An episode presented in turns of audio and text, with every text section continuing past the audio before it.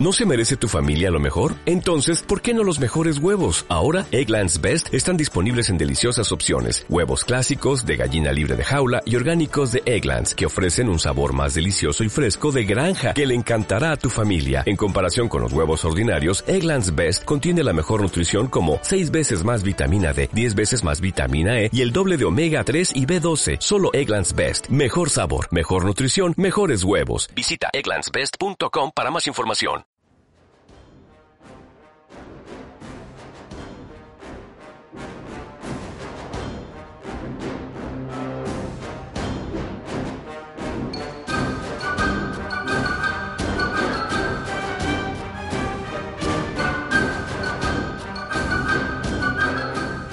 Bienvenidas y bienvenidos una vez más a El Cuartel, el podcast donde mi camarada, colega y herbívoro amigo Moisés Argüello y yo, su servidor Checo Wild, te contaremos historias que creías conocer, pero que siempre tienen algo para sorprendernos.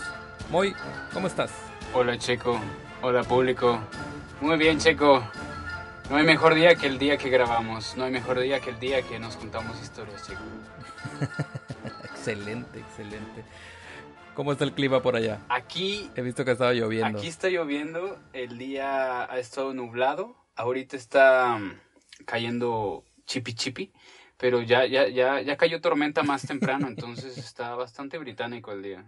Qué bien, qué bien. Aquí está haciendo un calor infernal. nada británico. pero vamos a ponernos eh, a imaginar que estamos en tu tierra. Disfrutando de una buena bebida. Pues así estamos, Checo. Yo por este lado tengo mi siempre leal Pacífico lista para el episodio de hoy. Refrescante. La cerveza del Océano Pacífico. Exactamente. Bien. Yo tengo aquí una stout de olla. Se supone que es un stout con leve toque de, de, café de olla. Es de una microcervecería de aquí cerca de la casa. Entonces, pues lo estamos probando. Está bien. Está bastante bien.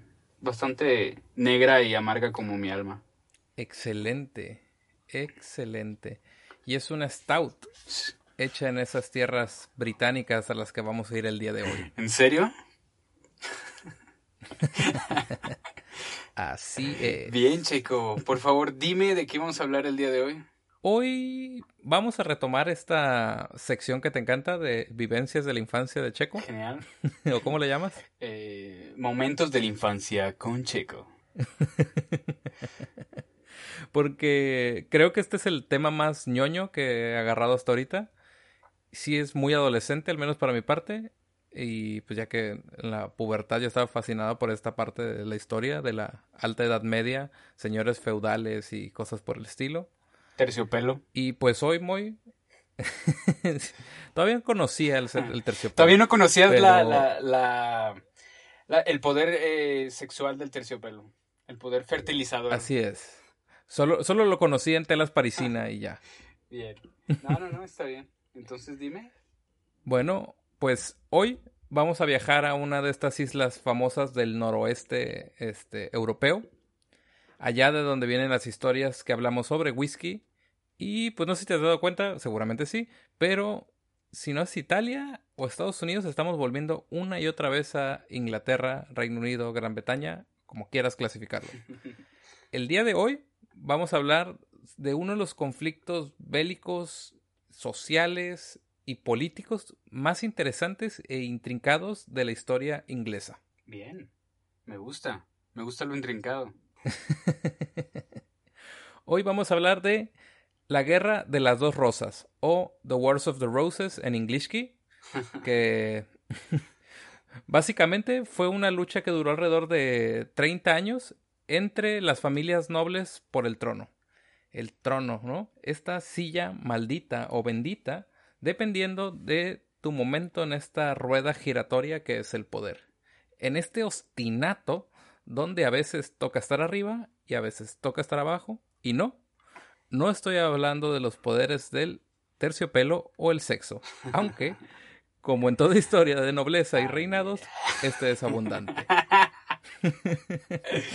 Bien, me gusta lo poético que te pusiste, me gusta... Me gusta cómo suena el tema. Eh, la guerra de las rosas tiene un título muy poético, muy primaveral, pero sí fue uno de los pasajes de la historia inglesa más sangrientos, ¿no?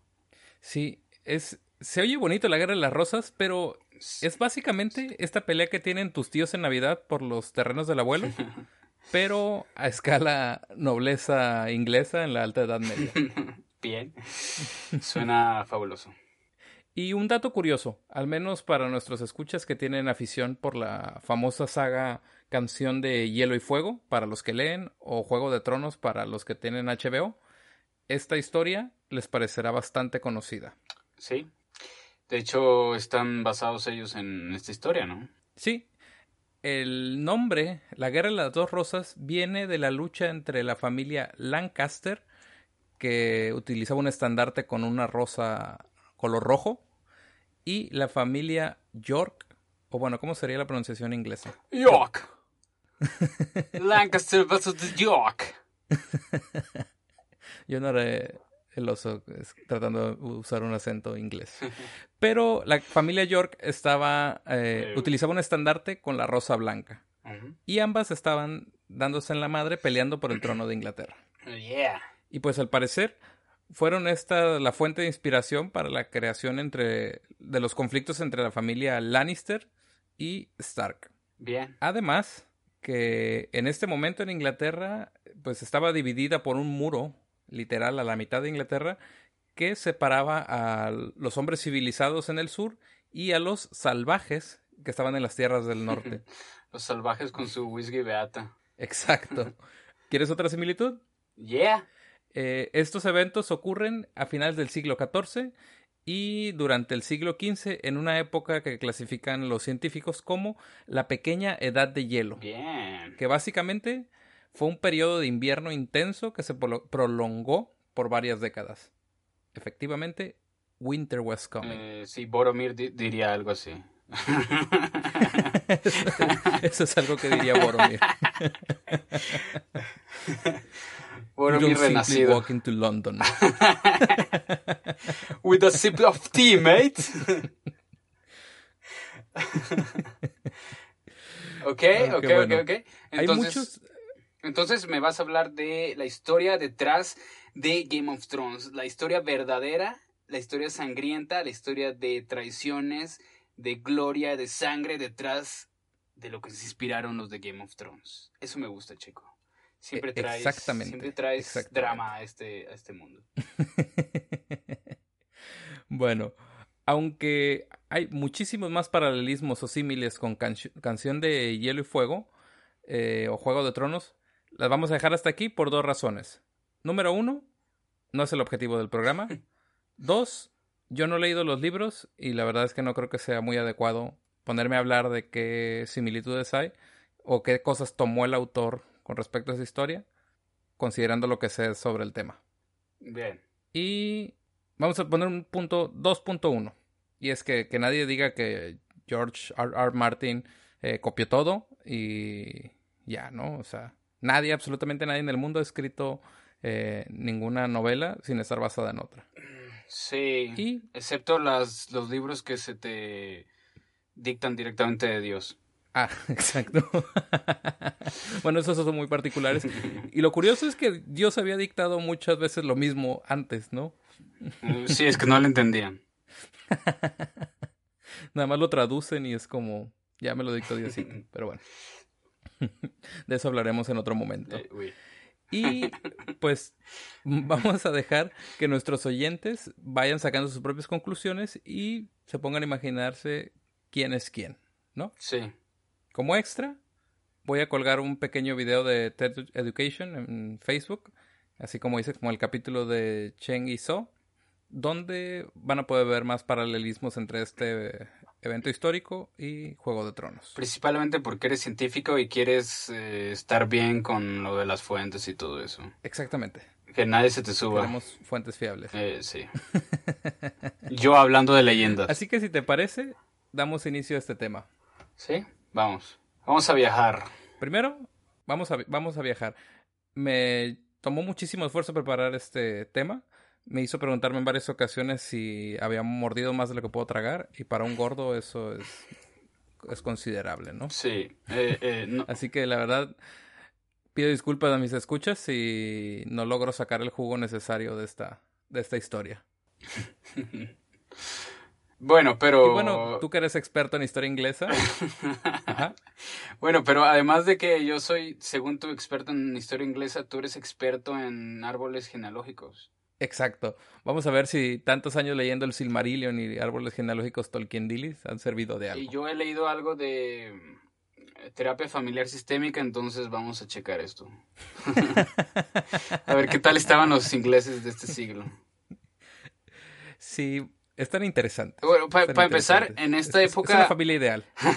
en esta época, eh, estas personas no tenían agua potable, entonces prácticamente estaban medianamente ebrios la mayor parte del tiempo. Y mucho de lo que vamos a ver hoy se basa en ese estado de ebriedad. Sí, es básicamente como vivir acá en La Paz en cuarentena. No hay agua y estás ebrio. Yeah. Pero con mucha lluvia.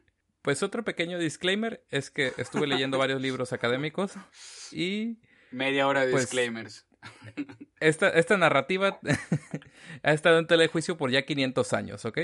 Así que nada de lo que de lo que diga está escrito en piedra, todo es debatible y no lo digo yo, lo dice la gente que se dedica a, a estudiar esto.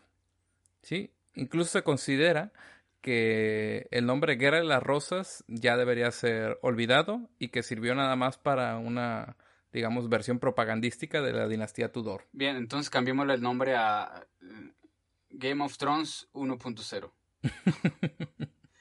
Porque como ya saben nuestros escuchas, la historia siempre la escribe la persona que gana, ¿no? Sí. Ah, disculpen, ahí está el de los elotes. Cómprale dos y regreses. Sí. No, sería difícil grabar comiéndome un elote. Bueno, por ahí rescaté una frasecita que decía, cito, siempre existen tres versiones de una misma historia, la tuya, la mía y la verdad. fin. No sé dónde la saqué, pero siempre me ha gustado esa. Y la de tu esposa enojada. sí. Y esa es la que no puedes normalmente debatir. Lo bueno es que no tengo esposa. Aún. Porque no quieres, Checo. Sí. Están llegando muchos, este, muchos Bueno, ya, estamos rodeando mucho. Vamos al tema. ok, vamos a Inglaterra, Checo. Ya me voy a acabar esto. Cuéntame, por favor. Último disclaimer. Para que no me regañes.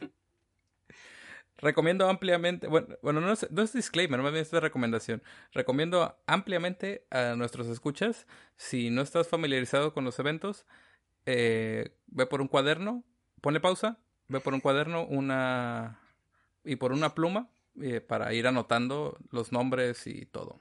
Sí. Una pluma y o como quieras decirle, porque en Guadalajara hay quienes le dicen lapicera. Mm, sí. Y es una discusión que no voy a traer al, tema. Y la torta y el lonche no es lo mismo que lo que tú crees. no, pero es una pluma, no lapicera. ok.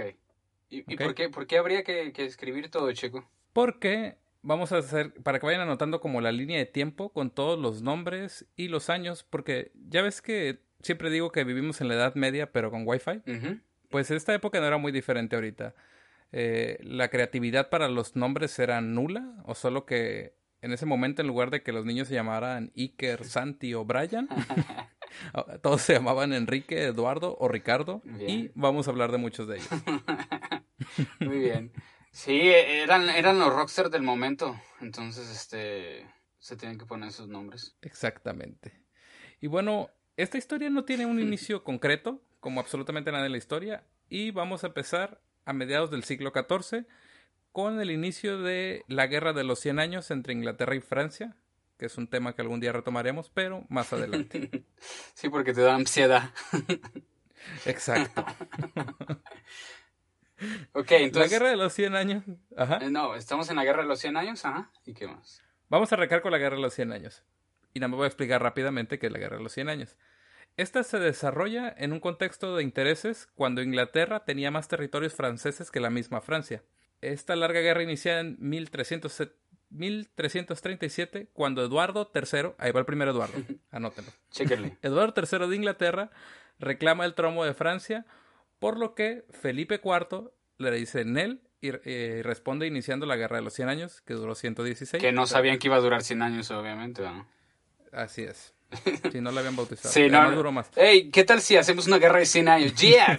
Oui, ¿por qué no hacemos una guerra de que no- dure 99? Está más viajes. Eh, no, mes, eh, mejor unos 100 años. Pues bueno, si nos ponemos en contexto, eh, una guerra por 100 años, ¿cómo te imaginarás que tiene las arcas reales? Jodidísimas. Además de las condiciones climáticas que no permitían buenos cultivos, básicamente Inglaterra estaba en la misma situación económica que México ahorita. Pero, pero habían judíos que eran prestamistas. Sí, siempre había gente que, podía prestar dinero y eso, como vamos a ver, es un problema. Yeah. Bueno, en Inglaterra, Eduardo III, sí, el primer Eduardo. Bueno, no es el primero porque es, Porque el es tercero, ¿ah? porque es tercero, pero el primero en esta historia que estoy contando hoy. Eduardo III, el que empezó todo el desmadre de la guerra de los tres años, se muere en 1377 y le hereda el, el trono a Ricardo II, Bien. que es su nieto. Ok. ¿ok? Es hijo de Eduardo el Príncipe Negro y pues al hered- heredárselo al nieto se está pasando eh, Wow, por el wow. arco del triunfo a los hermanos de Ricardo. Ah, Digo, de Eduardo. Wow, wow, no.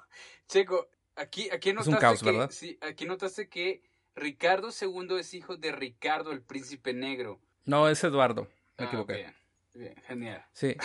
O sea, Eduardo III tiene un hijo que se llama Eduardo el Príncipe Negro. Uy, Este hubiera sido Eduardo IV, pero se murió. eh, uy, Entonces le heredaron el trono a Ricardo II, el nieto. El nieto de Eduardo III, Bien, pasándose por el arco del triunfo a los tíos, bien, ¿no? a los hermanos de Eduardo, bien. Que príncipe negro. estaban más grandes, entonces podían reinar. Este, Exactamente. este era un morrito, Y- ¿no? Sí, este, Ricardo tenía solo 10 años cuando fue coronado. Bien. Imagínate un rey de 10 años, lo que haría. Sí. No lo ponga de rey, De hecho, su, su reino era criticado porque decía la gente que era como si estuviera gobernando un niño. No sé por qué. Pero Ricardo II pues pertenecía a la familia York, quiere decir el equipo blanco. Sí, El hecho de que hubiera un niño gobernando empezó a molestar mucho a la nobleza y cuando la nobleza esté- está molesta solo puede significar problemas. Y aquí es donde entran literalmente los tíos a hacerla de pedo. muy bien. Los tíos que, que habían sido Empiezan a pele- Los tíos que fueron desheredados. desplazados. Ajá. Exacto. Pues uno de los tíos, Thomas, salió con el eh, con uno de los nobles más ricos del momento, que es Enrique de Lancaster, solo para hacerla de pedo. Ok. Thomas se murió, no voy a explicar por qué. Y en 1399 Es que si no nunca vamos a acabar. No es relevante. Bien. Pero en 1399 Enrique de Lancaster forma un ejército y toma Inglaterra mientras Ricardo II estaba en una campaña militar en Irlanda. Para este entonces Ricardo II tenía ya como... 13. Sí, más años. y cuando regresa de, de Irlanda se da cuenta que hay un ejército ocupando el- el- el- en Londres y Ricardo simplemente dice pues me rindo y ya, Se va. Bien. ¿no? Se va, se va a prisión y se muere. Muy rápido. Ok, Ricardo es el rey más aburrido del mundo. Sí, sí, sí. Además, eh, lo importante aquí es que Ricardo era York. Y ahora, por primera vez, hay un rey Lancaster, Lancaster, sí. en trono, el trono inglés. Fucking Lannister, mate. Y aunque la guerra de las dos rosas empezó en 1455, vamos a empezar en 1399. ¿Ok? Perfecto. Entonces, se muere Ricardo y toma el trono Enrique de Lancaster, que al ser coronado toma el nombre de Enrique IV. Bien. Es el primer rey de la familia Lancaster y vamos a dar brincos históricos importantes. Mm. Básicamente, nada relevante ocurrió para esta historia en el tiempo que estuvo Enrique IV. Se murió y lo sucedió su hijo, que no se podía llamar de otra manera más que Enrique V. Bien. Y igual nada interesante, salvo que, pues, seguía la guerra de los 100 años, ¿ok? Y seguían gastándose el varo. estaban dando, gastando varo, gastando varo. Y Enrique V muere en 1422 y hereda el trono a su hijo que solo tenía nueve meses. Bien. Ya llevamos varios nombres, váyanos anotando. Ahorita estamos en Enrique V, ¿sí? Se muere y hereda su trono al que no se podía llamar de otra manera más que Enrique VI. Bien. ¿Ok? 1422, Enrique VI con nueve meses toma el trono. Aunque obviamente el bebé no estaba gobernando, ¿ok? Sí, sería muy raro. Quien fungía como regente era Ricardo, el duque de York, bisnieto de Eduardo III.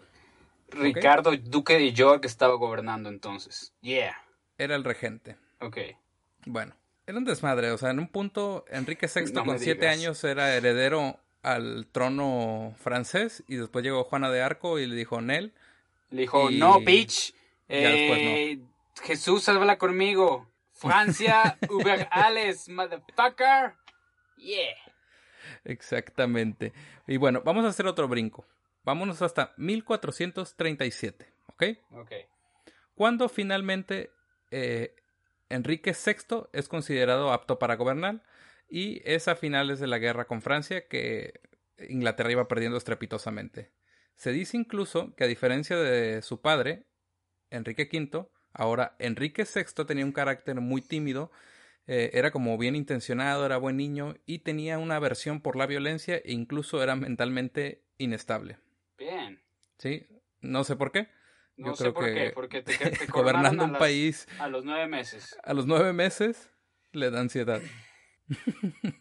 Sí, es, es, es como estos chavitos que, o sea, en el bautizo les hacen una mega fiesta y les ponen como 40 payasos, 22 castillos, este, les, les contratan un mega pastel y todo. O sea, si eso es en el bautizo que tiene menos de un año, imagínate cuando cumpla 10 años, ¿qué le vas a tener que hacer para que el niño se entienda que, que está, o sea, que merece, ¿no? Entonces, ahí estás jodiendo al niño. Pero el bautizo es para la familia, es para que se pongan sí, los tíos, ¿no? Sí, sí, pero, o sea, o sea, imagínate, o sea, en el bautizo ya le compraste, ya le pagaste 40, 40 payasos, un castillo, luces artificiales, contrataste a Faye y todo así, entonces, este,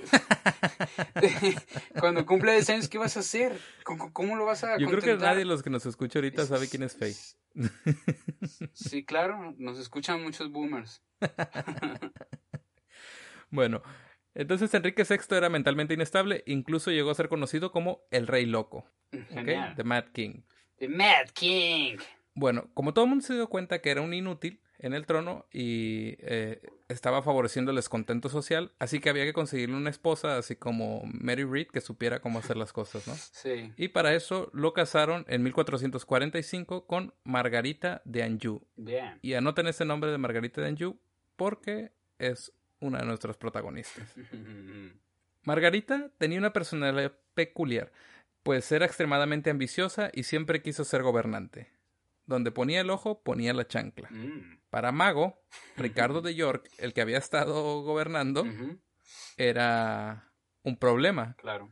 Sí, así que se decide deshacer de él y pone a Edmund de Somerset como consejero del rey. Ahora, no entiendo por qué, pero a todos los personajes les cambian el nombre por el ducado que gobernaban. Así es. ¿Ok? Entonces, Ricardo, el duque de York, lo vamos a conocer de aquí en adelante como York. Y a Edmund, duque de Somerset, lo vamos a conocer como Somerset. ¿Ok?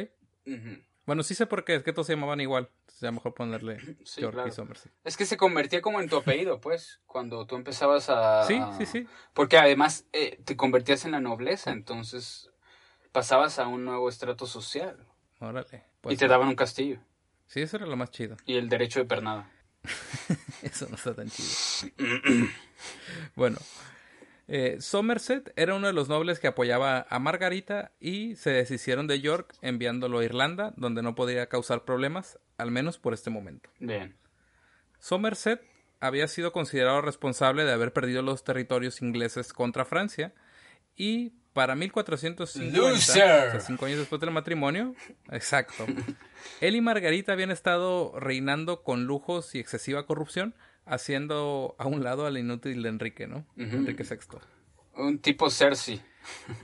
sí, exactamente. Y pues ya tienen cinco años de matrimonio.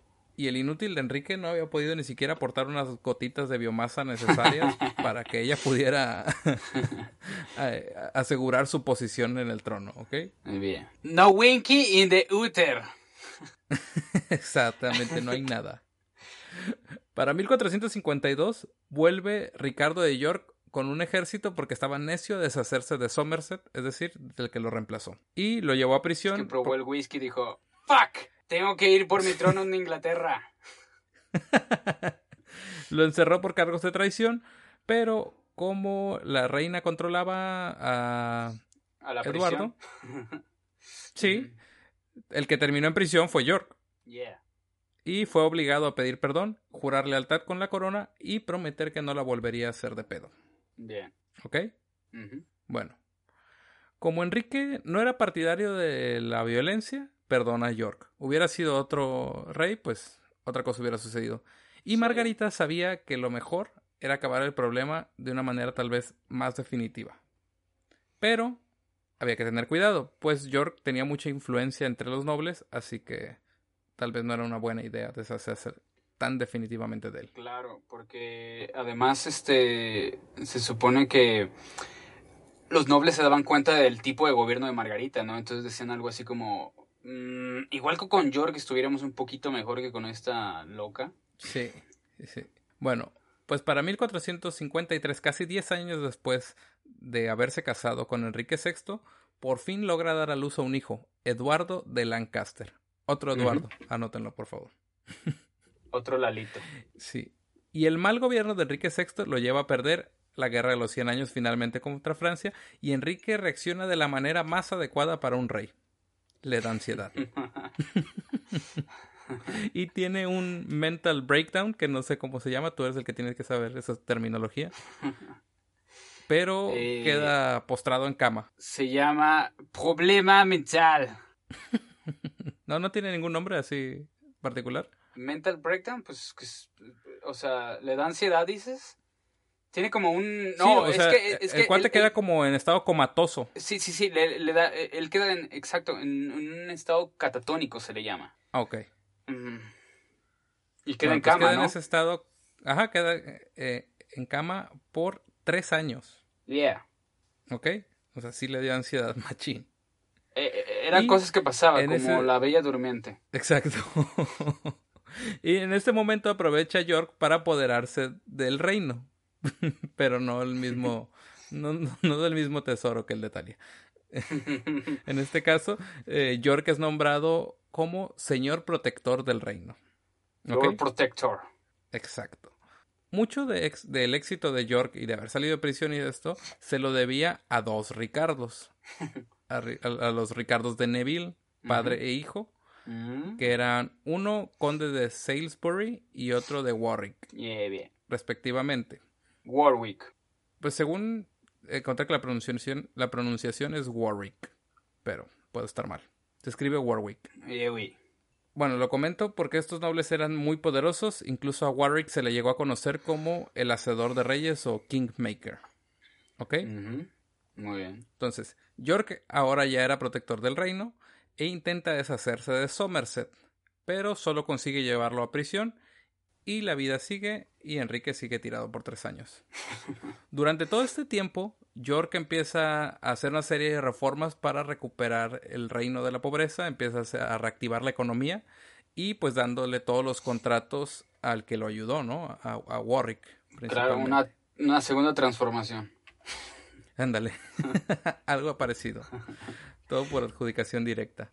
Bueno, pues todo ese tiempo Margarita estaba obligada a portarse bien porque, eh, aunque fuera esposa del rey, no era bien visto que una mujer gobernara. Porque machismo. Pero, pues bueno, este periodo es conocido como el primer protectorado. Sí. Y citando nuestro capítulo de Ponzi, existe esa maceta que cae sobre la cabeza de un hombre desde un tercer piso. ¿Ok? Bien. Enrique VI se recupera finalmente en 1455. Y su esposa está ya al lecho de la cama para ponerlo al tanto de todo lo que había pasado y lo que el malo señor de York había hecho. Bien. ¿Ok? Inmediatamente ordenó la liberación de Somerset y Margarita volvió a sonreír como el meme este de la chihuahua feliz después de hacerle de pedo. de ya comí. Exacto.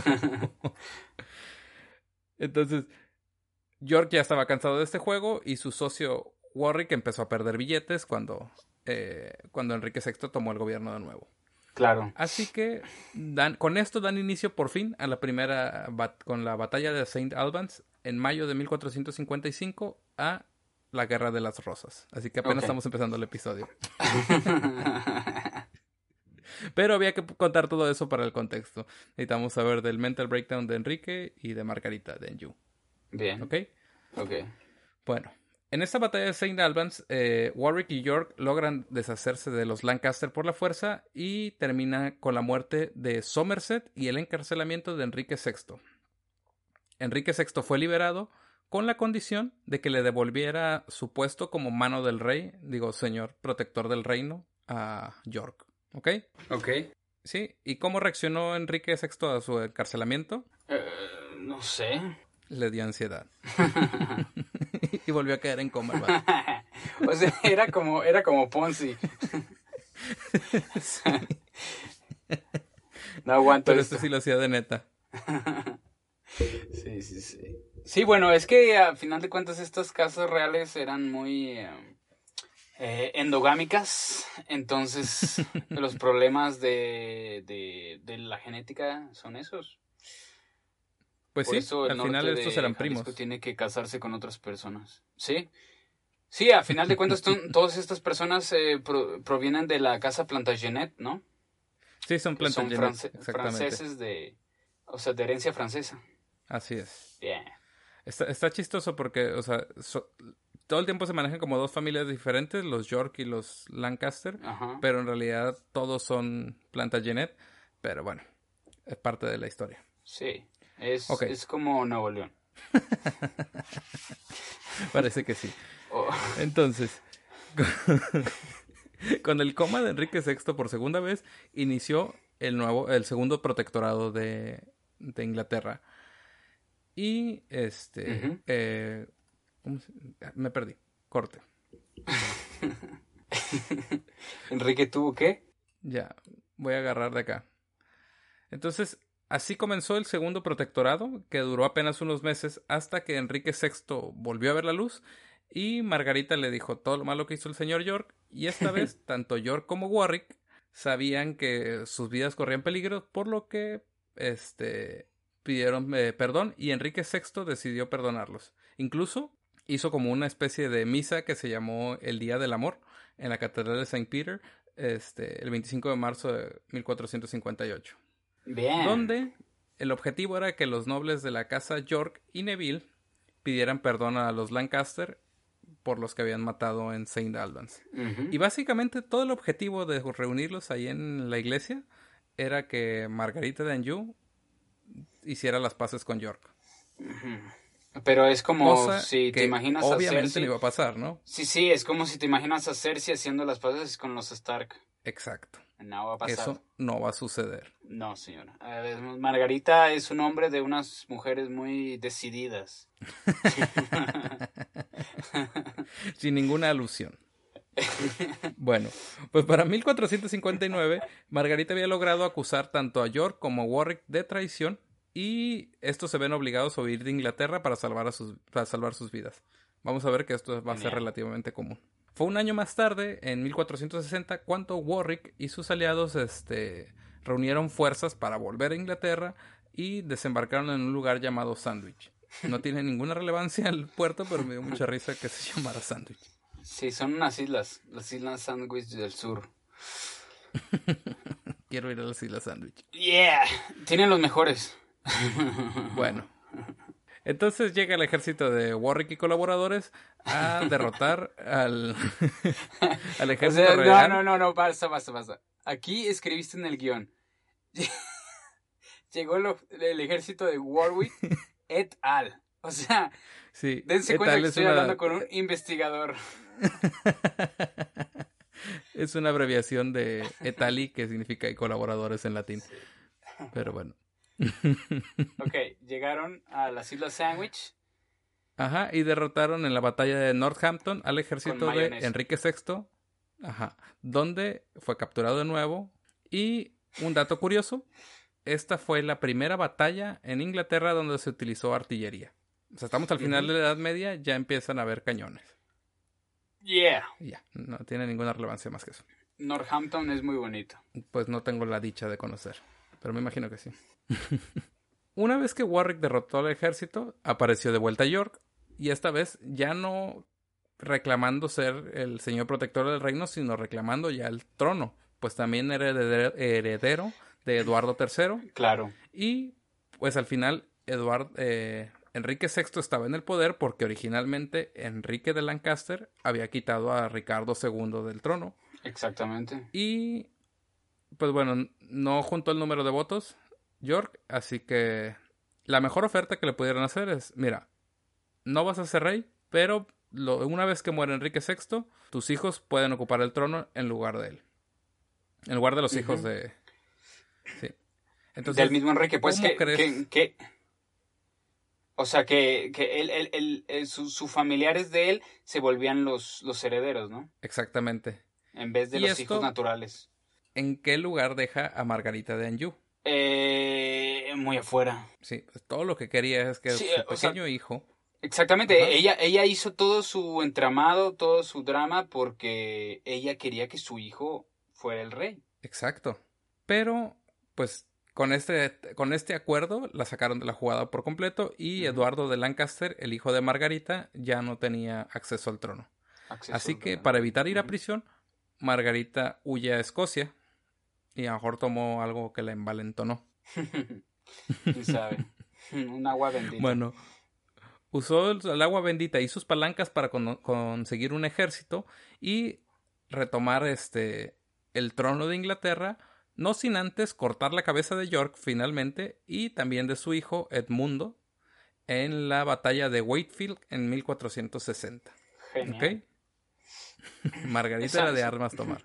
Margarita es la tola. sí, sí. Incluso se dice que le colocaron una corona de papel este, sobre la cabeza de York y la exhibieron en el castillo. sí. Ese Margarita le gustaba este mostrar su, su poderío. Y volvemos a el meme de la Chihuahua contenta. ya tengo lo que quiero. Exacto. Bueno, no, no, no contenta con haber derrotado a York, continuó peleando con ese ejército hacia el sur, derrotando a Warwick este, rescató a su esposo, que dice que se lo encontró ahí amarrado en un árbol. y se lo llevó de vuelta a Escocia en lo que se reorganizaban para tomar el reino. Pero, pues eso solo dice que solo significa que Inglaterra se quedó sin rey en este momento. ¿Qué crees que pasó? Opción A. Todos esperaron pacientemente a que regresara el rey. Opción B. Mm. Valió verga. Mm, yo creo que... Valió verga. Valeo verga. Ok, continuamos. Pues, como te has de imaginar, Warwick aprovechó ese momento para obtener poder y estaban eh, eh, a este punto ya le llamaban The Kingmaker, pues tenía la capacidad política y económica para poner reyes claro, a su estamos hablando de unas personas muy ricas que a final de cuentas con ese dinero tenían la capacidad de decirle al rey, mira, si te enojas conmigo o si yo estoy enojado contigo, te jodo, ¿me entiendes? Entonces yo yo hago la política. Esto se llama realpolitik. Pero bueno, Warwick mismo no tenía sangre real, por lo que él no podía ser, eh, él no podría llegar al trono, así que impulsó la venganza de Eduardo IV, que era el hijo primogénito de York, el que habían decapitado y pusieron este, la corona de papel. El lobo joven. El lobo joven, exactamente, es el, es el nuevo Eduardo. Entonces Eduardo y, Warwick entran a Londres con un ejército y pues no había nadie esperándolos, por lo que eh, consiguió que incluso el obispo le diera la bendición junto con el pueblo y ahora teníamos coronados a Enrique, digo a Eduardo IV de York en el trono. Y obviamente Warwick, o sea, si no tenía sangre real, no importaba porque hay formas de gobernar en las sombras. Pues él, él es el que tenía el dinero, o sea, finalmente, acuérdate que la, la corona estaba quebrada en ese momento. Y el que tiene el dinero manda. Money made the power, baby. Exactamente. Bueno. Yeah. Eduardo IV eh, estaba decidido a sacar del trono a Enrique VI, por lo que Warwick enfrentaría al ejército de Margarita a las afueras de York en una famosa batalla de Taunton en marzo de 1461, donde se enfrentaron 60.000 soldados y causando 28.000 muertes que se considera que es el número más grande de muertes que ha habido en un solo, en un solo evento en oh, tierras inglesas. Este, y estas batallas eran horribles, ¿no? Porque yo había leído que habían creado una magnífica arma que se llamaba la labarda, en donde tenía una punta de lanza con la cual la infantería bajaba a los, a los, eh, a los jinetes de los caballos Ajá, pum, te, lo bajas y ya que está en el suelo, tiene una cuña o una hoja eh, curva, como una eh, hoz. Ajá. Y entonces con esa hoja lo que haces es la pones en los en las este, extremidades y las cortas. Entonces le, vuelas los brazos, le vuelas los pies o las piernas o la cabeza. Y entonces este, los soldados se quedan ahí desangrándose y es, es una, una cosa, una, una carnicería terrible. Sí, de hecho, por mucho que ame los, las historias de caballeros y caballería, en realidad esta no era tan decisiva, ¿eh? Ante un ejército entrenado y con alabardas, la caballería no podía hacer absolutamente nada. Este... Y sí, precisamente estas alabardas tenían este gancho con el que podían bajar muy fácil del caballo a los, este, a los caballeros y después matarlos en el, en el, en el piso, ¿no? Además, muchos de ellos utilizaban estas armaduras muy pesadas que una vez que caían no se podían levantar. Pues, contrario a lo que se cree, la mayoría de las armas que utilizaban en este entonces no eran, no eran espadas, sino eran armas contundentes, porque, pues sí, la espada no iba a cortar la armadura, pero darle un martillazo dentro del hielo ese de metal y pues... Sí. Era, era, sí, era muy brutal. Eh, sí, usabas ah, eh, como masas o martillos y entonces con, con ese con esos golpes eh, les creía, les creabas unas hemorragias internas de las que se morían. Exacto. Solo que Hollywood no lo presenta así. Sí, no. Pero bueno, ni modo, también nos gustan esas escenas, aunque son este un poco inviables. O sea, los caballos son animales, o sea, no, no, es, no, es una, no es un tanque como para que puedas Cargar.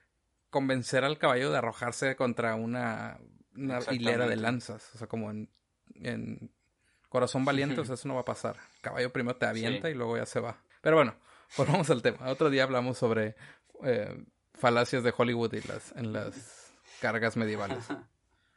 Como las, las, las flechas incendiarias tampoco existieron. Sí. Ok, entonces, batalla de Taunton, mataron a un chingo de gente y acabaron con el poderío de los Lancaster, ¿ok? Ok. Y todos vivieron felices para siempre, ¿cierto? claro que sí, vámonos a la sala directamente. Hoy vamos a... pues no. Eh, pues no. Eduardo IV era un joven vigoroso y tenía un gusto por el cuerpo femenino mm. y de sus placeres. Yeah. Y sabemos que esto nunca es bueno en la vida de un joven. Mm, no. ¿Qué es lo primero cuando tienes un rey joven? Lo primero es que lo tienes que bautizar porque si se muere no ir al cielo y si tu reino va al cielo es muy malo para el reino. y además de eso, lo importante es conseguirle una esposa. Yeah, para que lo controle. Una esposa poderosa que te permite que te permita controlar a la nobleza. Yeah. ¿Ok? Controlando los billetes, mantienes el poder. Por lo que Warwick eh, va a Francia a buscarle la esposa ideal. Mm, que no se vaya. Mm. Y pues consigue una princesa cuyo nombre ni siquiera voy a mencionar porque si no lo menciono te puedes imaginar que no es muy importante. Ah. Porque al regreso de, de Warwick a tierra, de tierras francesas, con el trato que le dice a Eduardo, oye, ya te conseguí un match en Tinder. Este, nuestro joven, vigoroso y enamorado rey eh, Eduardo IV ya se había casado cinco meses antes con una damisela. Sí, lo, una pequeña plebeya. Los problemas de, de, de, los viajes en esa época que tardaban mucho, entonces era así como, ¿qué crees, güey? ¡Ah! Yo creo que no se va a poder, güey. Este... No, pues... Es que ahora como le digo que no. Sí, no, e, está ya ya hicimos el delicioso y ah, no se va a poder, Warwick. Bueno, pues esta plebeya era Elizabeth Woodville, mm. que al parecer era muy bella y Eduardo se la quería comer. y ella le aplicó tal vez el truco más viejo de la historia. ¿Cuál es ese? Sin matrimonio, no se napan. oh. Eduardo sabía perfectamente que casarse con Elizabeth de Woodville era traicionar directamente la confianza de su mayor postor, The Kingmaker. Claro. Pero, ¿qué acaso uno no es rey para hacer lo que le plazca? Eh, um, no, si no eres francés. Obviamente, al casarse con una plebeya quiere decir que la familia Woodville, Wood, familia Woodville pasó del rango más inferior de la nobleza. la familia Maderavilla. Exactamente, como traducción española, ¿no? Sí. La familia Maderavilla. Ah, no, eso es como argentino, ya lo... Ah, valiendo verga. Sí, ¿qué pasó? Ay, lo siento. Volveré con mi acento normal. Y me quedé en que, que, la plebeya de Elizabeth hizo que la familia Woodville pasara del rango más inferior de la nobleza al más alto cosa que obviamente no fue bien vista por los nobles, además de que Elizabeth tenía un pequeño secreto. Mm, y es que ella era, era ya viuda. Mm. Así que anteriormente estuvo casada con otro e incluso tenía dos hijos. Ah. Así que era en efecto una mil. Ah, le enseñó a amar. Ah. ¿Y cómo crees que tomó esto la nobleza? No, pues esto es pecado, entonces Nel. Sí, no era virgen. Y, imagínate, casarte con el rey, o sea, en ese momento La, la, gente, para que veas, aceptaba reyes extranjeros o de ascendencia extranjera o con tintes extranjeros, pero que, que fueran cristianos, o sea, que, que, siguieran los mandamientos de Dios. Y ese no es un mandamiento de Dios. no, no, no. Eso es un mandamiento de la estaba pornografía. Ahora bien, Ahora había una familia de clase baja cercana al rey y dos mm, hijos de otro matrimonio que podrían reclamar el trono de alguna manera aún sin tener sangre real. Mm. Incluso el hermano menor de Elizabeth que tenía 20 años en ese entonces, se buscó una sugar mommy y se casó con la condesa de Oxford de 65 años. y para la época... Me parece que había mucho amor. Para la época, 65 años se, hubiera, se, debe haber muerto a los 3 años de matrimonio. No, no, terminando la boda seguramente. Error. A lo mejor ya hasta la mató. Sí.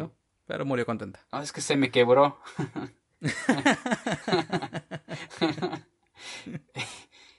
Entonces, la nobleza le tiene que pedir amablemente a Warwick que arreglara el cagadero que el rey había hecho. ¿Ok? Sí. Warwick era un hombre ideal para derrocar gobiernos, pero Eduardo se estaba dando cuenta que, que tal vez no era el mejor para gobernar en sí. O sea, estas personas que no funcionan fuera de la guerra. Y se acerca a, a, darle puestos importantes a la familia Burundi, que eran enemigos de Warwick. ¿Por qué eran enemigos? Porque sí. Si no, nunca vamos a acabar, ¿ok? Mm, porque tienen un nombre borgoñés. Exacto. Y surge la idea en la cabeza de Warwick. Si Eduardo no me hace caso, lo ideal es poner otro rey que sí obedezca. ¿Warwick es como Littlefinger? Algo así, algo así. Warwick empieza a decir, mm, este ya no me conviene, y empieza a calentarle la cabeza a Jorge de Clearance, que de aquí en adelante vamos a llamar Clearance, era el hermano menor de Eduardo y lo casó en secreto con la hija de Warwick, Isabel de Neville. Mm. ¿Ok? Entonces empezó a convencer al hermano que si se deshacían de Eduardo, lo iban a poner como rey. Y obviamente en este tiempo los hermanos ambiciosos estaban dispuestos a lo que fuera. Claro. Pasaron algunos años y en 1469, en junio, estalla una revuelta en manos de un cuate llamado Robin de Ridsdale. Bien. Era un hombre leal a Warwick, aunque en ese momento nadie sabía. Mm. Y pues empezó eh, a desestabilizar el gobierno de Eduardo. Ok, entonces estas son prácticas mafiosas before mafia was mainstream. Exactamente. Para julio regresa Warwick con un ejército y se lleva a cabo la batalla de Edgecote, donde Eduardo IV termina prisionero, el rey, y ahí empiezan los problemas para Warwick. ¿Por qué? Porque una cosa es tener poder sobre la nobleza y una cosa muy diferente es ser intocable. Cosa que no mm. era ni siquiera posible para el Kingmaker. Y una vez que tienes al rey preso en una torre, deberías tener un plan de acción. Pero a Warwick le pasó como a los testigos de Jehová y cuando les abres la puerta nunca pensaron que llegarían tan lejos y no saben qué decir. ok. bueno. Y en lugar de matar a, Eduardo IV, hizo una campaña para deshacerse de todos los Woodville que pudiera. Eso hizo que la nobleza se volcara contra él y se vio obligado a pedir disculpas al rey y liberarlo. Así que su, golpe de estado fracasó. Oh, ¿sabes qué? Eh, pensé que estaba en contra del rey de, Francia. Pero, you speak English, right? Uh, sorry. Fucking sorry, mate. Ah, mierda, me equivoqué. Era a la izquierda, ¿no? A la derecha, ching. Eras el rey. Oh, oh. Ah, demonios, te confundí. bueno, Eduardo tenía una política de que estaba harto de toda su vida en guerra y lo que fuera, entonces decidió perdonar a Warwick y a Jorge, a su hermano.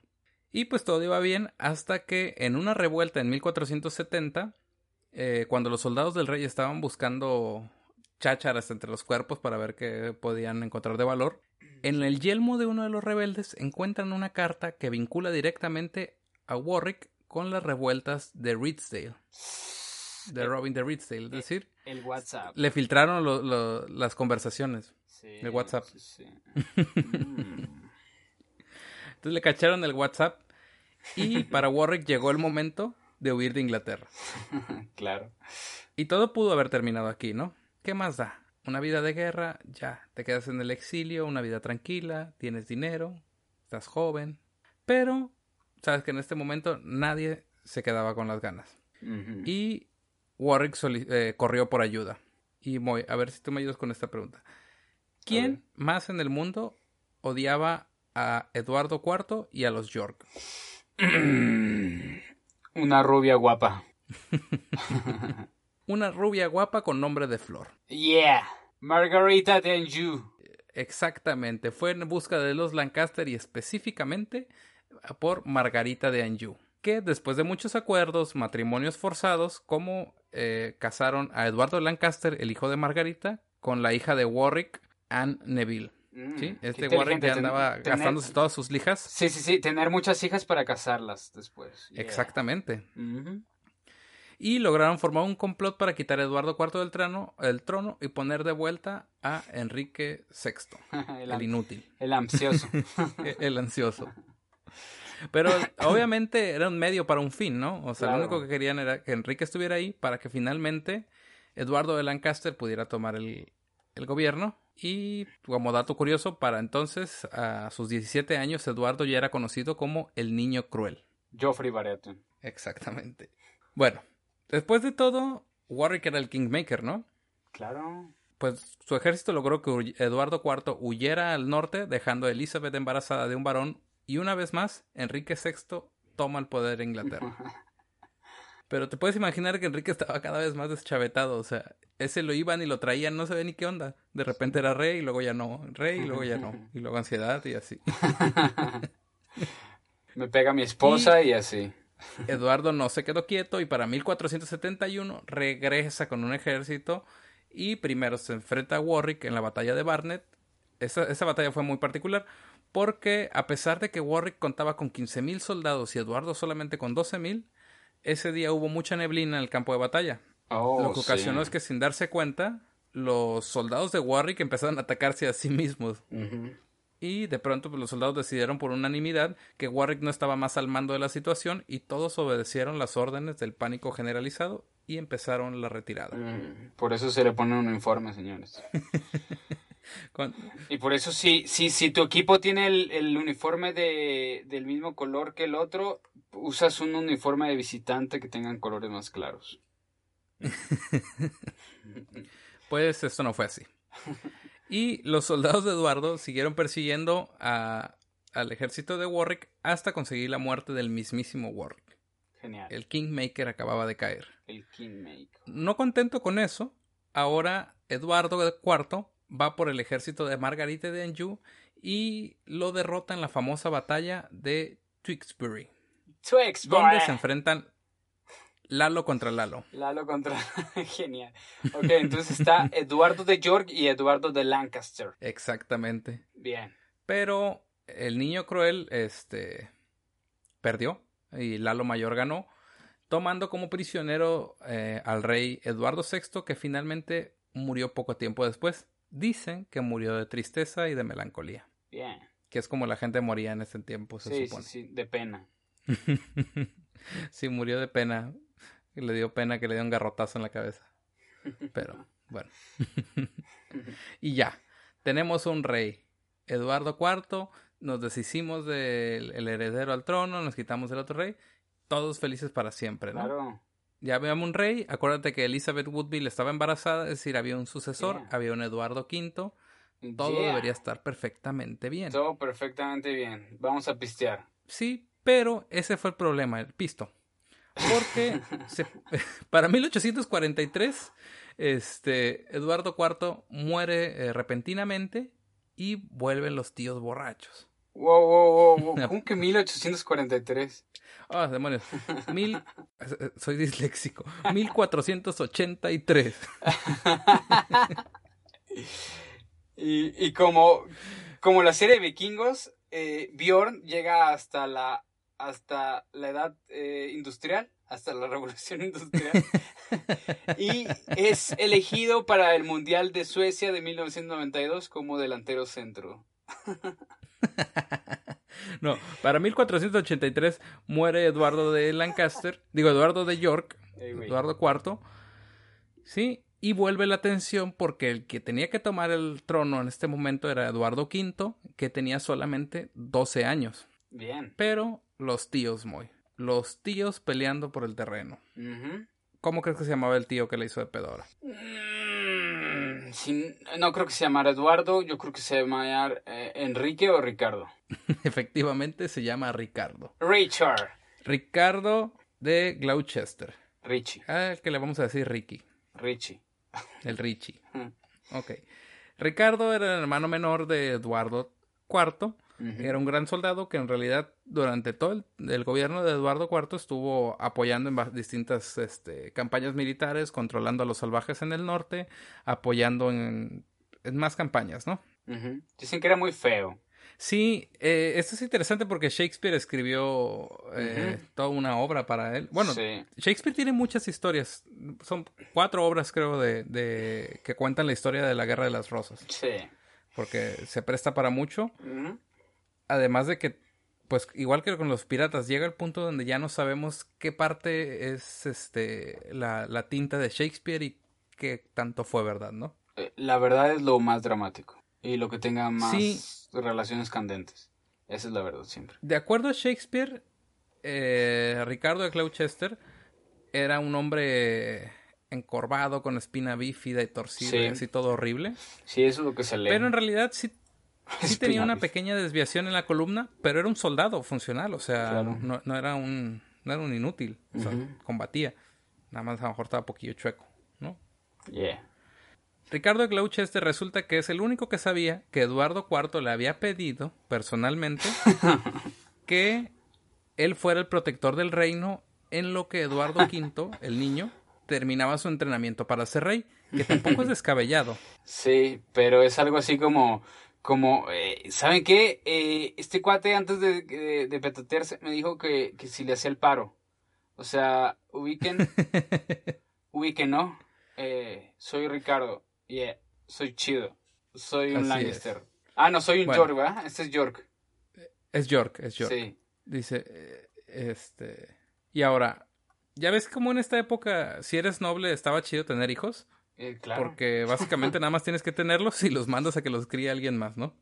No te preocupas. Entonces, Eduardo V estaba siendo criado por otro tío, pero un tío Woodville, es decir, hermano de su madre Elizabeth. Mm, pobres y morenitos. Ajá, se supone, ¿no? Sí. Entonces, este. Pues Ricardo decide aparecerse a buscar a, a Eduardo y a decirle: Oye, se murió tu papá y ahora tienes que irte conmigo, vamos a ir a su velorio. Yo te cuido. y pues imagínate que tienes 12 años, tu padre murió y estás a punto de ser rey de Inglaterra y de repente aparece un señor que nunca has visto, que dice ser su tío y que te dice, vente, yo te cuido. Sí, sí, sabiendo lo que significa para ti. Sí, mijo, tú no te acuerdas en Navidad, pero te regalé ese carrito este rojo, pero eh, no te acuerdas, estabas muy chiquito. Y estaba, estábamos muy borrachos tu papá y yo. Ah, Pues mira, en esa misma noche eh, es capturado y hecho prisionero el otro tío Woodville. el cuidador. Que después sería ejecutado por traición en un juicio muy rápido, que básicamente fue así. Señor Woodville, usted es acusado de traición. ¿Cómo se declara? Inocente. Ok, dice que culpable. Corten la cabeza. Bye. Ahí dice que culpable. Ahí dice gratis. y lo mataron.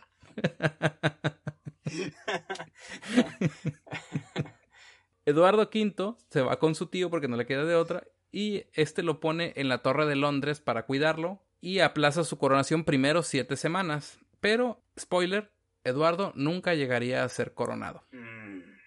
No, normalmente si, si en Inglaterra entras en la Torre de Londres en esa época era para no salir. y vamos a ver que este caso fue literal. Ricardo mueve sus influencias y en el Consejo de la Nobleza para que lo dejen ser protector del reino. Y todo el mundo le dice que no, e incluso para sus aliados más allegados esto ya huele bastante a traición. Así que poco a poco todos los que negaron su el poderío de Ricardo van siendo juzgados y ejecutados por el mismo juez que eh, ejecutó al tío Woodville. Ahí dice traición. es como, oye, oye, oye, oye, quiero ser, quiero ser el protector del reino. ¿Me ayudas? No. Mm, mátenlo. Mm. Mátenlo. Sí. Bueno, a todo el que lo niega, lo mata ya mató al hermano y ya mató al padre de Elizabeth.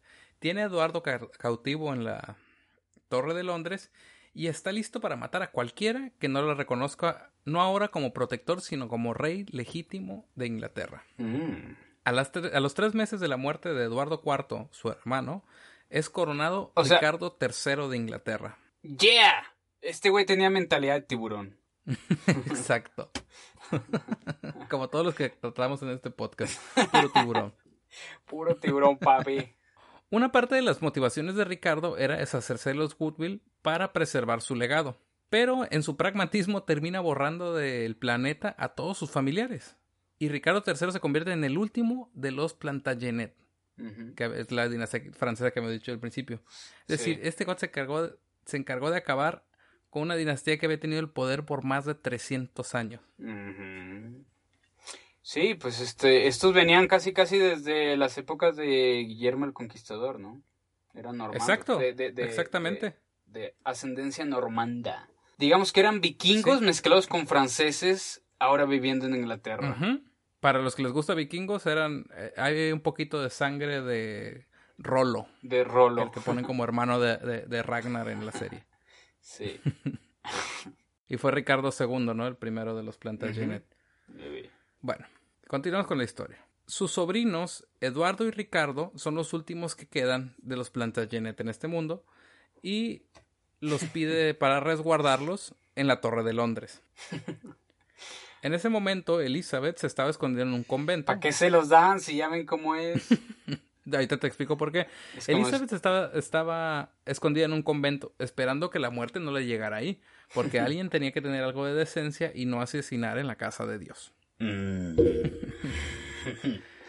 Entonces, Elizabeth estaba reacia, eh, perdón, Ricardo III pide al otro niño, a, Ricardo, a Ricardito, que tenía nueve años, y Elizabeth dice como, ¿para qué lo quieres? No, mejor no, quieres que se quede en la casa, está viendo la tele. No, no, desayunó, fíjate. No ha desayunado todavía. Otro día. Sí, no, fíjate que, no, es que, ¿sabes que No terminó la tarea anoche. No terminó la tarea, sí, no. bueno, pues Elizabeth se empieza a dar cuenta que, pues, ella es madre de otras cinco hijas. Y pues pensando como mamá, tal vez era mejor entregar a, Ricardo que arriesgarse a perder a sus hijas. Sí, porque a las hijas las puedes casar después. Sí, y se lo dio en confianza a Ricardo III. Yeah. Quien lo encierra en la Torre de Londres y, como tú dijiste, nunca volverían a salir de esos muros. no. Y eso es literal. Un día se frustra un intento por rescatar a estos príncipes de la torre, por lo que Ricardo III se da cuenta que mientras ellos vivan, siempre serán una amenaza, así que un día desaparecieron. Genial. Nadie supo nunca nada dónde estaban los cuerpos, porque no hubo cuerpos de Ricardo. Nadie sabe, nadie supo. Y a la fecha tampoco se sabe dónde están. Pues bueno, claramente él es el que se vería más beneficiado de la desaparición de los príncipes. Eh, sí. Te dije que literalmente no volvían a salir de los muros porque dos siglos después, en 1674, se descubrieron los esqueletos de dos niños eh, de lo que parecían ser dos niños entre los muros mientras se hacían reparaciones en una escalera en la torre. En 1933 se examinaron esos huesos, pero tenían... Algunos de esos huesos eran de animales y hasta la fecha no se sabe si eran los niños realmente o no, pero ya nos han permitido hacer análisis de estos restos. Se supone que sí, que por eso le llaman los príncipes de la torre. Y se supone que sí, los... los, eh, que son los fantasmas, ¿no? Que se aparecen. Sí, exacto, son los fantasmas VIP que se aparecen ahí. Junto con la de... con, con el fantasma de esta Ana Bolena. Que también anduvo por ahí. Ah, esa no, esa no me la sabía. Tengo foto con ellos. Ah. no, qué medio. No, sí, yo sí, yo no, yo no diría si soy demasiado miedoso. Pero bueno, volvamos a la historia para acabar. Ricardo III no había hecho más que quedarse completamente solo y ganarse enemigos por todos lados. Y aquí voy a hacer una pequeña pausa para introducir a Enrique Tudor. Mm, ¿Quién es y de dónde salió Enrique Tudor? Hasta el conocimiento de Ricardo III, todos sus parientes estaban ya muertos y no, había quien pudiera reclamar el trono. Pero este chico, Enrique, creció en el extranjero y tenía la sangre real de Eduardo III con el que empezamos todo este show. Claro. Pero su sangre real venía por parte de su madre, por lo tanto era un Lancaster, y hay mucha información de Margarita Beaufort, que es la madre de Enrique Tudor. Está increíble como todo lo que tuvo que hacer para que su hijo sobreviviera y merece un capítulo propio y lo dejamos por ahí. Bien. Por ahora. Bueno, entonces odiamos a Ricardo III, ¿no? Oui. ¿Qué alternativas tenía Margarita Beaufort? Beaufort. No sé cómo se pronuncia. Beaufort. Es francesa. Bueno, ella. Cada que lo vaya a decir, lo dices tú. pues ella se juega todas las cartas y empieza a negociar con la persona que tal vez odia más a Ricardo III en todo el mundo, y esta es Elizabeth Woodville. Sí, claro. Le dice que tiene un hijo guapo creciendo en el extranjero y que si lo apoya con el, con, con el apoyo de la nobleza, este, podría llegar a ser rey y le propone casarla con su hija Isabel de York. Mm. Por lo que finalmente en 1485 desembarca Enrique Tudor en las costas de Gales, junto a un ejército y se enfrenta a Eduardo III en la batalla de Botford, donde Enrique eh, resulta victorioso, Ricardo III es muerto y Enrique se pasa a la historia como el primer rey de la casa Tudor como Enrique VII. Bien. Se casa con Isabel de York y tras ese matrimonio por fin se acaba la Guerra de las Dos Rosas, con la unión de las familias York y Lancaster. Exactamente, porque él era era güerito y provenía de los Lancaster y se casa con Isabel de York, ¿no? Bien. Y pues con esto termino el capítulo de hoy. Al final fue necesario que dos mujeres se pusieran de acuerdo para por fin acabar con este pedo. Mm, siempre pasa eso. Los hombres nos gusta la mala vida. Y bueno, entre comillas. Entre comillas, ¿no? Porque después los Tudor mantuvieron el poder por 100 años y también fueron muy controversiales. Sí, pero... Una serie. Exactamente. Pero es, es, una, es, una, es una dinastía muy divertida porque tiene de todo. Drama, ganas de casarse con las amantes, creación de una nueva religión, creación de una nueva iglesia, divorcios, regreso al catolicismo, más problemas, descubrimiento de América, tiene todo. Exactamente, pero los Tudor van a, van a irse para otro, otro episodio. Muy bien, chico. Y para acabar, muy las fuentes, principalmente eh, un libro llamado The British History in Perspective, The Wars of the Roses, escrito por el doctor A.G. Pollard, que es profesor emérito de la Universidad de Teesside. Está otro libro, A Short Story of the Wars of the Roses, de David Grumit. Y está el libro Wars of the Roses de Michael Hicks de la Universidad de Winchester. Esas son las fuentes. Excelente, chico. Música, Moy, tienes para, para incluir en este episodio. Bueno, antes, sí tengo música, pero antes me gustaría eh, decir unos datos curiosos que yo leí sobre esto. Eh, Ricardo III, Ricardo III, el que muerde, el que muere, muerde el polvo en esa batalla, en esa última batalla. Eh, Ricardo III es el último rey británico que es muerto en batalla.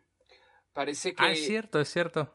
Parece que sí. lo encontraron y lo encontraron después de mucho tiempo, así ya, ya en, en las épocas modernas, y hasta una misa eh, le hicieron, una misa, este, eh, del, del, rito de esa época, pues, porque, porque ahorita ya no, ya, ya, no, ya no, no, no, ya no se utiliza. Sí. Y bueno, decirte que obviamente los ingleses inventaron un poquito tiempo después algo muy famoso en nuestro tiempo que es el fútbol, ¿no? Y la guerra de las rosas se llevó, eh, se acabó aquí, como tú nos contaste, pero se llevó al fútbol, porque eh, hay, un, hay un derby o un clásico que se le llama en el norte de Inglaterra que se le llama The War of the Roses, que es entre el Manchester United, Manchester United versus Leeds United. El Manchester United es un equipo de, eh, del condado de Lancashire, o sea, de donde eran originales los Lancaster. Y, rojos. Exactamente. Y el Leeds eh, es un equipo del condado de Yorkshire, o sea, de los de, de los ah, York. Ya, ya. Entonces, eh, tuvieron, eh, tienen mucha rivalidad, pues, y se le conoce como The War of the Roses. Órale, y eso no lo sabía, pero bueno, el, yo no sé el, de fútbol. El, el, equipo de Leeds United estuvo un tiempo en, en la categoría segunda, en la segunda categoría del fútbol inglés, pero la, la, Guerra de las Rosas se va a re, reeditar en esta nueva campaña que empieza este verano porque eh, pues subió a primera división otra vez el Leeds United y pues ya ves que ganaron los Lancaster a final de cuentas, ¿no? Entonces para que te des cuenta del poderío que, que, que generaron incluso en el fútbol, el, el clásico de, o sea, aquí en, en, México. O sea, por eso yo compraron el chicharito, ¿no? Sí, sí, eh, exactamente. este, el clásico aquí en México, pues Chivas, Chivas eh, América. El clásico en España es Real Madrid-Barcelona, etcétera. El clásico en Inglaterra es Man Manchester United contra el Liverpool. Y los dos equipos, eh, pues Manchester y Liverpool, son ciudades que están en el condado de Lancashire. Entonces el clásico es Lancaster totalmente. Qué interesante. Y los dos equipos. Sí, no qué bueno que lo aportas porque yo, yo jamás podría aportar nada de eso.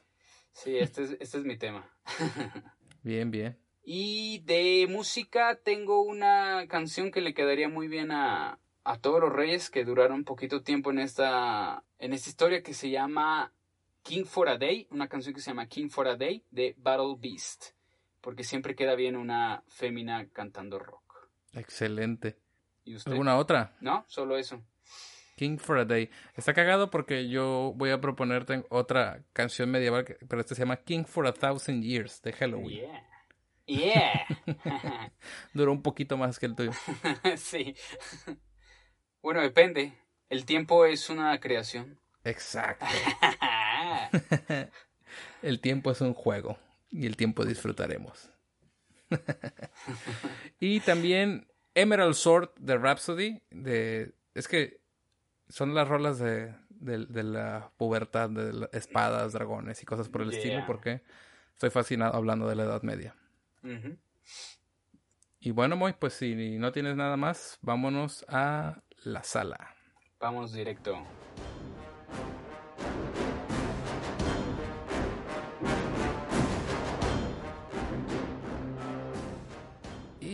Bueno, muy, ya estamos acá en la sala. Ya relajados. O, hoy en este caso es el pub. El es bar. el pub.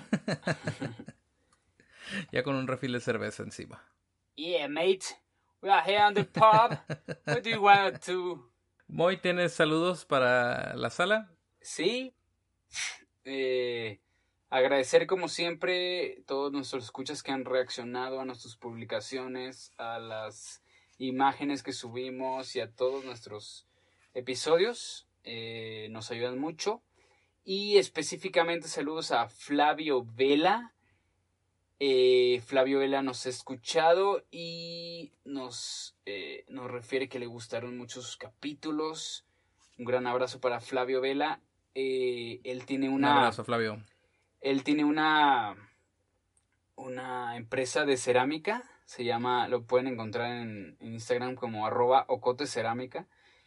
si van por Tijuana, Baja California, eh, le compran una maceta o algo así. Excelente. Vamos a mandarle a hacer macetas Ponzi del cuartel. Yeah. Eh, y también saludos hasta Italia, Checo. Hoy tenemos saludos hasta Italia.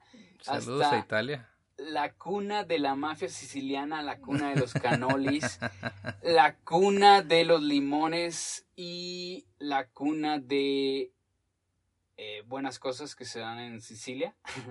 Exacto. Eh, saludos a Palermo, en donde está Vincenzo María Di Bona, el que recomendé su musiquilla. la vez pasada nos escuchó, le gustó. Y bueno, nos manda saludos y nos manda un poco de pesto también. Sí, sí, ahí aparece en Spotify en las estadísticas, que es algo que voy a, tomar, voy a platicar un ratito. ¿Algo más? Sería todo. Sería todo. Bueno, yo saludos, tengo aquí eh, saludos para Sandra y Paola Cifuentes que escuchen el programa y que sigan riendo y disfrutando con nuestros episodios. Saludos. Un saludo también a Javier Briones Jr., a mi primo, que pidió saludos personalizados. Okay. Según yo estaba chiquito y no tendría por qué estar escuchando estos episodios, pero le gustó el de las piratas. Mm. Y ya saqué la cuenta y sí, ya tiene como 15 años. Ya es válido. Ya, ya es válido. sí, Javier eh, Briones Jr. Este, ahí están tus saludos. Genial, saludos. Saludos también a J. Domínguez, que nos compartió en Instagram, que por cierto, si alguien le late esta onda hip hop, eh, chequen su proyecto también como J. Domínguez en Instagram o YouTube, está chido. Yeah. Eh, José Miguel González, nuevamente gracias por compartirnos. Ahora hubo mucha gente que, que nos compartió. Que compartió, sí. Sí, muchas gracias. Agradecemos bastante que, le den compartir ahí cuando estén escuchándonos y díganos dónde nos escuchan. Porque, este, ahora que, que, que, me dices esto, justamente en las estadísticas de Spotify, finalmente cruzamos el charco. Y ya nos escuchan en la Unión Europea. En Spotify aparecemos con escuchas en Italia. Así Exactamente. Tenemos también ahí en El Salvador, en Perú.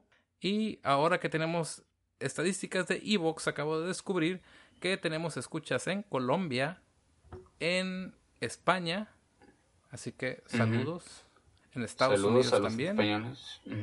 También salió en Brasil, en, Spotify. Ah, Brasil, en Brasil, y Colombia. También, también nos escucharon en Brasil, es cierto.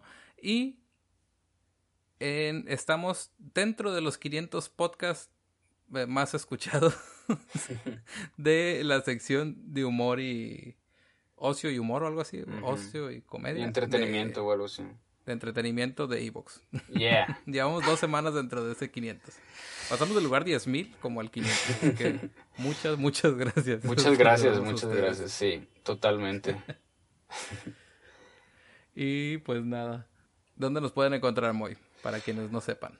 Para quienes no sepan, nos pueden encontrar, nos pueden escuchar para empezar en todas las plataformas de, de, podcast como Spotify, Evox, eh, Google Podcast o Apple Podcast. Eh, recuerden, por ejemplo, en Apple Podcast dejarnos una reseña de 5 estrellas, nos ayuda mucho a la visibilidad. Y en las redes sociales nos pueden seguir eh, como arroba Cuartel Podcast en Instagram y en Facebook como El Cuartel Podcast. Ahí subimos extras, eh, videos prohibidos, subimos eh, imágenes y demás extras de los episodios y de nuestras azarosas vidas y aventurescas vidas. por medio de las batallas medievales de nuestro día a día.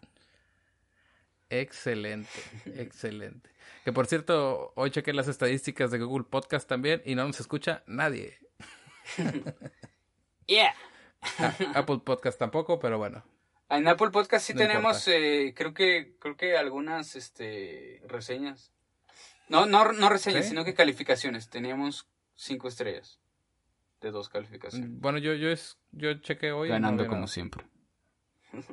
bueno. Ah, y recuerden, eh, eh, recuerden seguir al Arte Loreley, arroba Arte Loreley, es este la tercera persona del cuartel y es la chica creativa que nos ayuda a darle una imagen presentable al mundo de este cuartel podcast. Bueno, pues ahora sí, nos despedimos.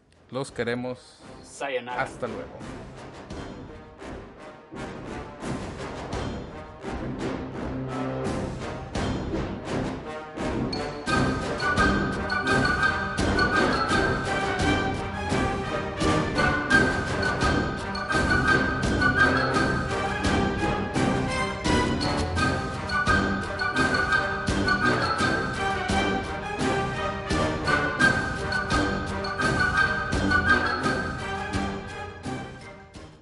Dale más potencia tu primavera con The Home Depot.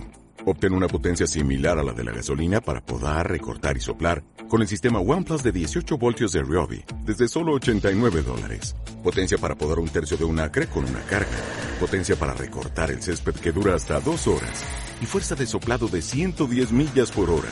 Todo con una batería intercambiable. Llévate el sistema inalámbrico OnePlus de 18 voltios de Ryobi. Solo en The Home Depot. Haces más. Logras más.